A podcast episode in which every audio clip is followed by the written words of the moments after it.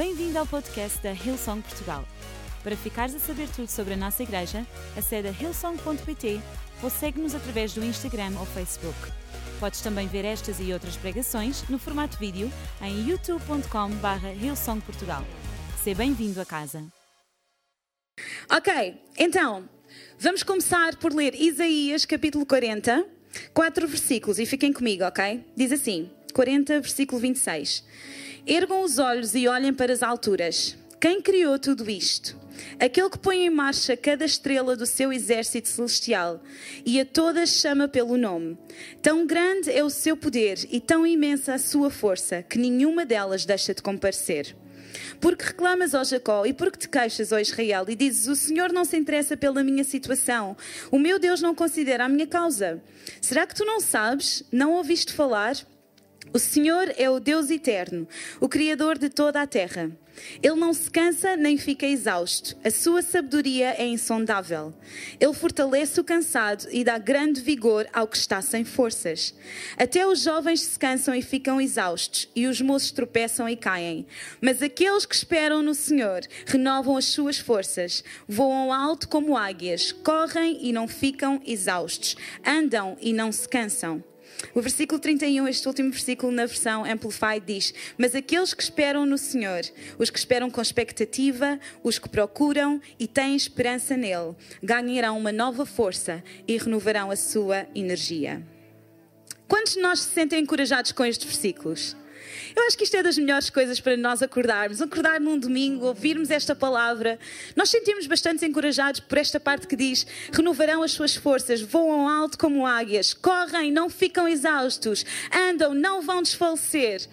Se vocês são como eu, eu, eu sinto-me bastante encorajada por estes versículos. Mas sabem, às vezes nós temos a tendência de passar ali uma palavra para chegar àquilo que nós consideramos a parte boa do versículo é que no início diz: aqueles que esperam. Aqueles que esperam, aqueles que confiam. Aqueles que dizem não à sua própria força e ao seu conhecimento, mas que decidem esperar no Senhor. E isso nem sempre é fácil. Quem é que está aqui nesta manhã que gosta de esperar? Ok, pelo menos temos uma congregação verdadeira. Sabem três coisas acerca da espera. A primeira é que todos nós esperamos alguma coisa.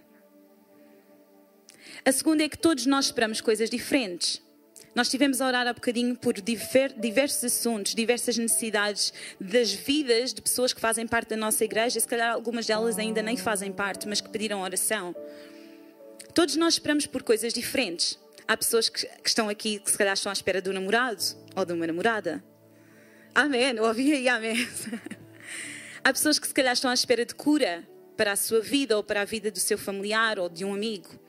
Há pessoas que se calhar estão à espera de uma promoção no trabalho. Há pessoas que se calhar estão à espera de uma reconciliação no seu casamento ou numa amizade. Todos nós estamos à espera e todos nós esperamos coisas diferentes. E sabem alguma coisa acerca do processo da espera que pode produzir duas coisas diferentes. A primeira é que o processo de espera, ele pode matar-nos. O processo de espera, ele pode gerar ansiedade, pode gerar frustração, pode gerar impaciência, pode gerar amargura, pode criar alguma coisa menos boa no nosso coração enquanto nós estamos à espera. Mas o processo de espera também pode ser bem feito. E é isso que Isaías fala aqui neste capítulo: é que quando o processo da espera é bem feito, quando nós esperamos no Senhor, o nosso coração vai ser fortalecido. E sabem, existem muitos exemplos na Bíblia de pessoas que souberam esperar. De pessoas que estavam no meio de situações muito complicadas, mas pessoas que decidiram colocar a sua esperança, colocar a sua, a sua convicção em Deus Pessoas que souberam fazer este processo de espera de uma forma bastante sábia e que por causa disso elas foram fortalecidas no seu interior. Então, o título da minha mensagem nesta manhã, se tu estás a tirar notas, é Uma Espera Ativa. Uma espera ativa.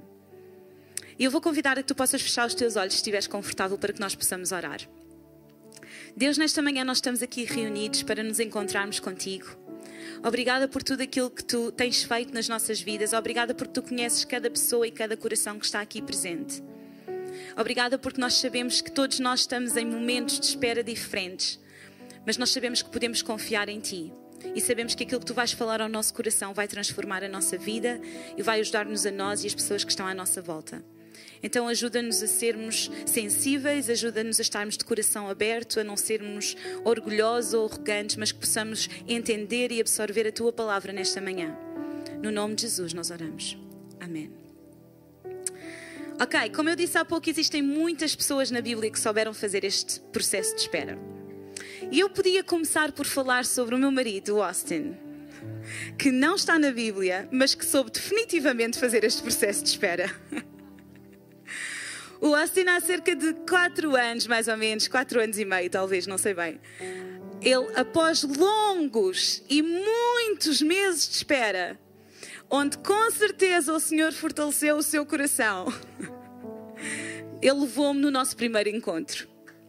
Uau!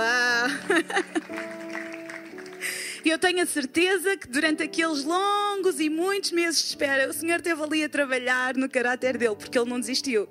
E a prova está aqui hoje, não é? Nós estamos casados. Mas não é sobre o Austin que eu vou falar nesta manhã. Eu vou falar sobre Davi. Eu ouvi aí um, oh, faz mal, fica para a próxima. Eu vou falar sobre Davi. E se vocês conhecem a história de Davi, vocês sabem que Davi foi um homem que passou por muitos processos de espera. Ele foi ungido para ser rei pelo profeta Samuel. Ele teve que esperar sensivelmente 15 anos até que ele pudesse ser rei de Judá. Depois disso, ele esperou mais sete anos para poder ser rei de Israel. Ou seja, ele teve, depois de ser ungido, depois de ter sido declarado uma promessa sobre a vida dele, ele teve mais de 20 anos à espera de ver isso cumprir-se na sua vida. Então eu gostava de falar sobre um salmo que ele escreveu, que é o Salmo 27. E eu vou começar por ler o último versículo, onde Davi está a encorajar-nos e a exortar-nos a dizer: Espera no Senhor, anima-te, e Ele fortalecerá o teu coração. Espera, pois, no Senhor. E aquilo que eu gostava de fazer nesta manhã é que nós pudéssemos começar a ler o, o, Salmo 27 desde o início. E conforme vamos lendo, fôssemos estudando aquilo que Davi está realmente a dizer com este salmo e pudéssemos aprender para a nossa vida algumas lições. Pode ser? Sim? Então vamos começar por ler no versículo 1, Salmo 27. Diz: O Senhor é a minha luz e a minha salvação. Quem temerei? O Senhor é a força da minha vida. De quem terei receio? Quando os malvados, os meus adversários, se lançaram contra mim para comerem a minha carne, tropeçaram e caíram. Ainda que um exército inteiro me cerque, o meu coração não terá medo. Ainda que me declarem uma guerra mortal, eu confio em Deus. Então, o meu primeiro ponto nesta manhã é: enquanto eu espero, eu confio em Deus. Enquanto eu espero, eu confio em Deus. Nós podemos ver aqui nestes versículos que Davi ele começa por glorificar a Deus. É como se ele estivesse a relembrar à sua alma quem Deus é para ele. Nós podemos ver que as primeiras. Está certo. As primeiras declarações que Deus faz neste capítulo, que Deus não, Davi, que Davi faz neste capítulo, é ele dizer a ele próprio quem Deus é. Diz que o Senhor é a minha luz, o Senhor é a minha salvação. É isso que Davi começa por magnificar. E nós vemos que ele escolhe confiar. No final do versículo diz: Eu escolho confiar em Deus. E confiar é contrário a ter medo. Não quer dizer que o medo não possa vir até nós. Não quer dizer que o medo não possa tentar existir. É normal, todos nós temos medo. Mas confiar é o contrário a ter medo. E basicamente a forma que Davi tem para eliminar este medo, para dizer que ele não vai temer, é ele dizer ao medo: Este é o meu Deus. Este é o Deus em quem eu confio. Quando nós conhecemos Deus, tal como Davi, quando nós conhecemos Deus como a nossa luz, nós não vamos ter medo da sombra, nós não vamos ter medo da escuridão, quando nós conhecemos Deus como sendo a nossa luz, a nossa salvação, quem nos guarda, nós não vamos ter medo das circunstâncias da vida que se possam levantar. E era isso que Davi estava a falar neste salmo. Ele estava a dizer que ele conhecia Deus como a sua salvação e por isso podia levantar-se um exército contra ele, mas ele não ia temer. Basicamente, aquilo que nós vemos Davi fazer neste salmo é ele magnificar a Deus. E eu não sei quanto a vocês, mas eu passei muito tempo da minha vida, eu cresci numa família cristã, e eu passei muito tempo da minha vida a ouvir esta palavra magnificar.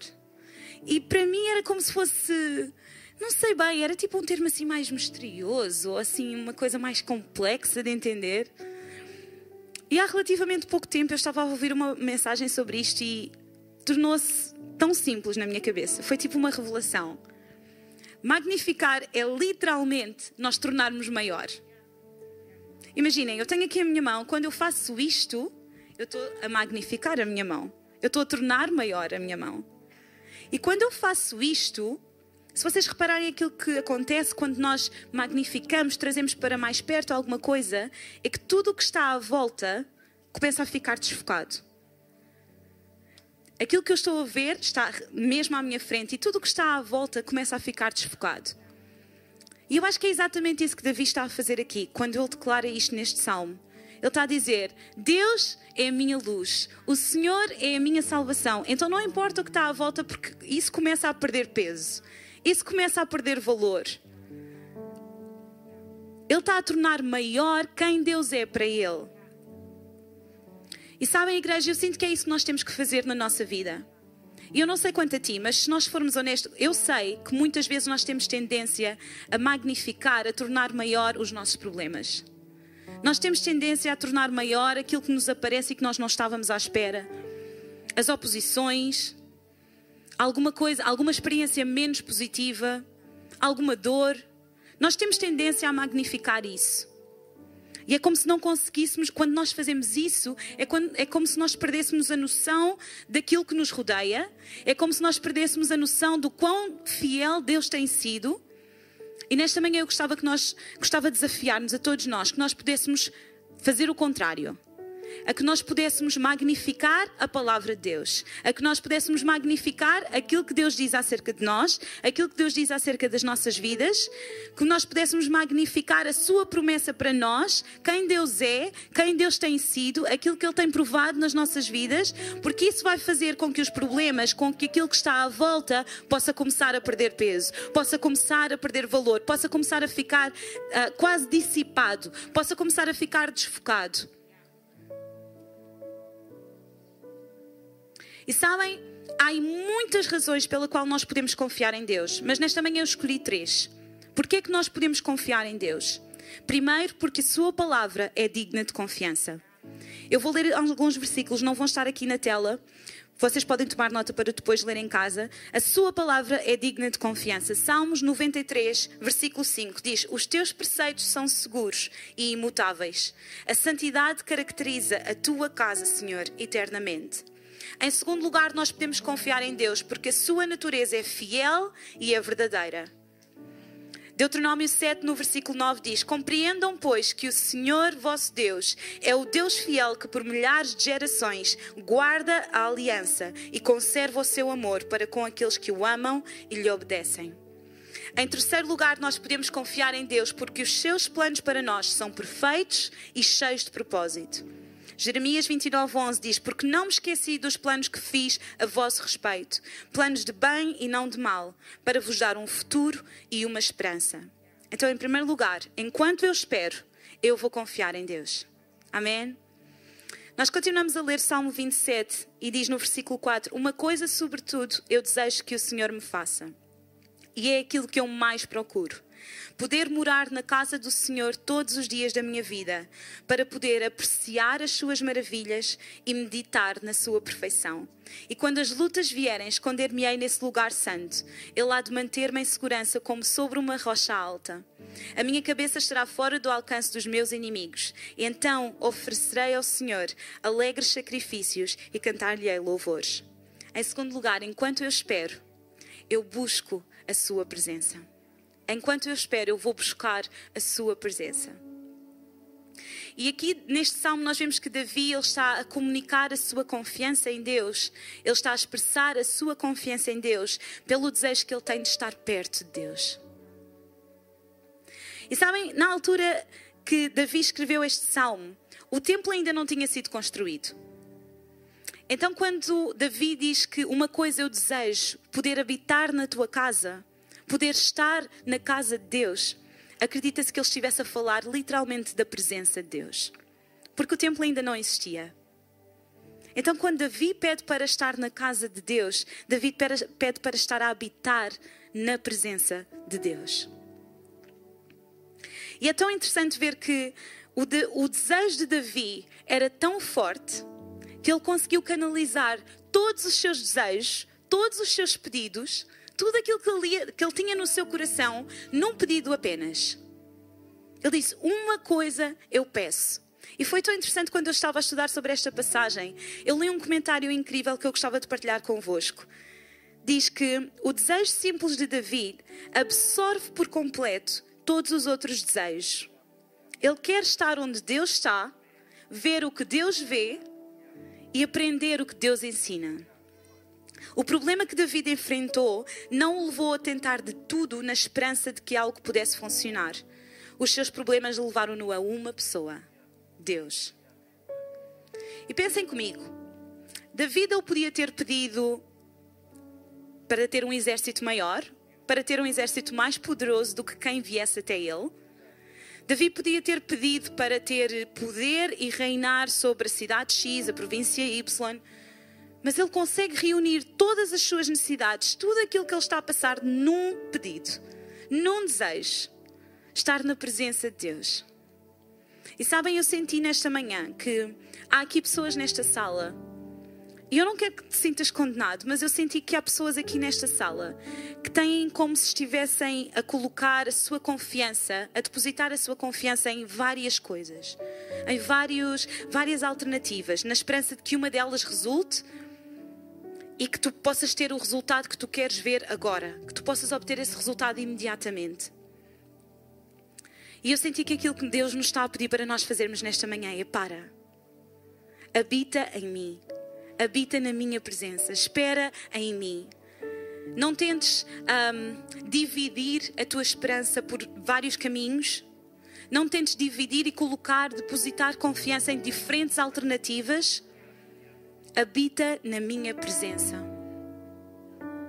Então, em segundo lugar, enquanto eu espero, eu vou buscar a presença de Deus. Em terceiro e último lugar, eu vou pedir à banda que possa subir. Enquanto eu espero, eu vou continuar em oração. Deixem-me só dizer uma coisa acerca de, do ponto anterior. Eu vou buscar a presença de Deus. Eu lembrei-me da passagem de Maria e de Marta. Lembram-se quando Jesus entra na casa de Maria e Marta e Marta está ocupada, muito possivelmente eu seria a Marta, eu tenho que confessar. Marta está ocupada com todos os afazeres de receber alguém em casa as preocupações nós, normais que nós temos, não é? De receber alguém em casa, principalmente Jesus. E Maria escolhe estar com Jesus, deixar tudo de lado estar com Jesus a aprender o que ele tem para dizer, a ouvir cada palavra que sai da sua boca. Então não nos vamos esquecer que muitas vezes há, sim, muitas coisas para fazer, há muitas coisas que têm que ser feitas, mas a presença de Deus, a presença de Jesus é completamente insubstituível. Yeah? Ok, agora sim, em terceiro lugar. Enquanto eu espero, eu vou continuar a orar. O resto dos versículos, no versículo 7, diz: Ouve a minha voz quando eu te chamo, Senhor. Tem piedade de mim e socorre-me. Quando disseste, procurem a minha presença, o meu coração logo te respondeu e disse: A tua presença, Senhor, eu buscarei. Não escondas então de mim a tua face, não me rejeites por causa da tua severidade. Tu tens sido sempre a minha ajuda. Não me deixes nem me desampares, ó Deus da minha salvação. Se o meu próprio pai ou a minha mãe me abandonassem, tu, Senhor, me recolherias. Ensina-me a andar no teu caminho e guia-me pela vereda direita por causa de todos os que andam a espiar-me. Não me entregues à vontade dos meus adversários. Eles levantam falsos testemunhos contra mim, todos eles respiram crueldade para com os outros. Mas eu estou certo, eu vou ler outra vez, eu estou certo que verei a bondade do Senhor na terra dos vivos. Sabem, David sabia que, apesar de não existir um templo físico, ele tinha um caminho e tinha um acesso para chegar à graça de Deus. E esse caminho era a oração. E nós vemos aqui nestes versículos que Davi pede pelo favor de Deus, ele pede por sabedoria, pede por direção e pede por proteção. E eu amo que estes últimos dois versículos, onde ele diz que eu estou certo que verei a bondade do Senhor na terra dos vivos, e onde ele exorta para nós podermos esperar no Senhor e alegrarmos o nosso coração. Eu amo que é como, é como se fosse Davi quase a falar à sua alma. Davi a dizer a ele mesmo: Espera no Senhor, alegra-te, espera no Senhor. Eu estou certo que eu verei a bondade do Senhor. E sabem, há uma coisa tão interessante que eu encontrei que é quando Davi exorta neste último versículo para esperar no Senhor, a palavra original esperar é a palavra em hebraico, é kavá. Eu não sei se vocês sabem o que é que essa palavra quer dizer, mas kavá significa literalmente entrelaçar, significa unir, significa juntar de uma forma muito unida. Acho que vocês já perceberam, não é? O que é que quer dizer?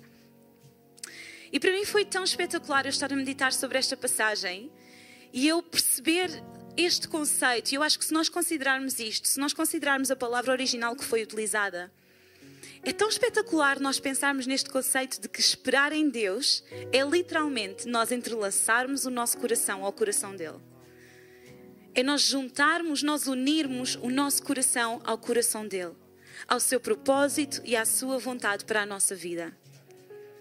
E tantas vezes nós encaramos o período de espera como uma coisa passiva. Tantas vezes nós encaramos o período de espera como, ok, eu estou aqui, eu não posso fazer absolutamente nada. Mas quando nós pensamos neste conceito de kavá, quando nós pensamos neste conceito de entrelaçar o nosso coração com o coração e o propósito de Deus, isto diz-nos que a espera, na verdade, é bastante ativa. Não é ativa no sentido de nós tentarmos forçar alguma coisa pela nossa experiência, pelo nosso conhecimento, por aquilo que nós já aprendemos ou não com a vida, é literalmente nós nos chegarmos a Deus e entrelaçarmos o nosso coração com o coração dele e com a vontade e o propósito dele. Então eu vou pedir a todos que possam ficar de pé nesta manhã. E eu gostava de ler-vos uma frase de Charles Spurgeon, onde ele diz: Nós não nos cansaremos de esperar em Deus se nos lembrarmos de quanto tempo e quão graciosamente Ele esperou ou espera por nós. Sabem, no primeiro ponto desta mensagem, eu disse que Davi ele confiava em Deus porque ele tinha uma profunda revelação de quem Deus era. Ele confiava em Deus e ele conseguia eliminar o medo da sua vida porque ele tinha uma profunda revelação daquilo que Deus já tinha feito por ele. Ele considerava Deus como o Deus da sua salvação, a sua luz, e se calhar, se tu fores honesto, tu estás aqui nesta manhã e não consegues dizer o mesmo. Eu vou pedir a todos que possam fechar os vossos olhos, apenas para criar uma atmosfera de privacidade.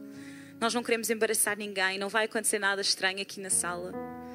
Simplesmente queremos dar uma atmosfera de privacidade e intimidade, porque este é um momento mais importante da nossa reunião. Talvez tu estejas aqui nesta manhã e tu ouviste a mensagem e tu dizes: Ok, eu gostei muito daquilo que tu disseste, faz sentido. A minha questão é que eu não consigo ainda confiar em Deus. A minha questão é que eu não consigo fazer esse processo de espera confiando em Deus.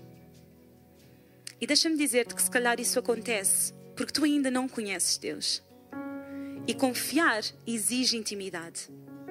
Quando nós confiamos em alguém, nós conhecemos intimamente essa pessoa. Então, nesta manhã, aquilo que eu gostava de fazer era de poder criar um espaço onde tu pudesses conhecer este Deus. Este é o ponto de partida para que tu possas depois confiar no teu período de espera. Aquilo que eu te quero dizer nesta manhã é que Deus está à tua espera, Deus quer conhecer-te, Ele está interessado em fazer vida contigo. E eu não sei o que é que tu sabes acerca de Deus, acerca de Jesus.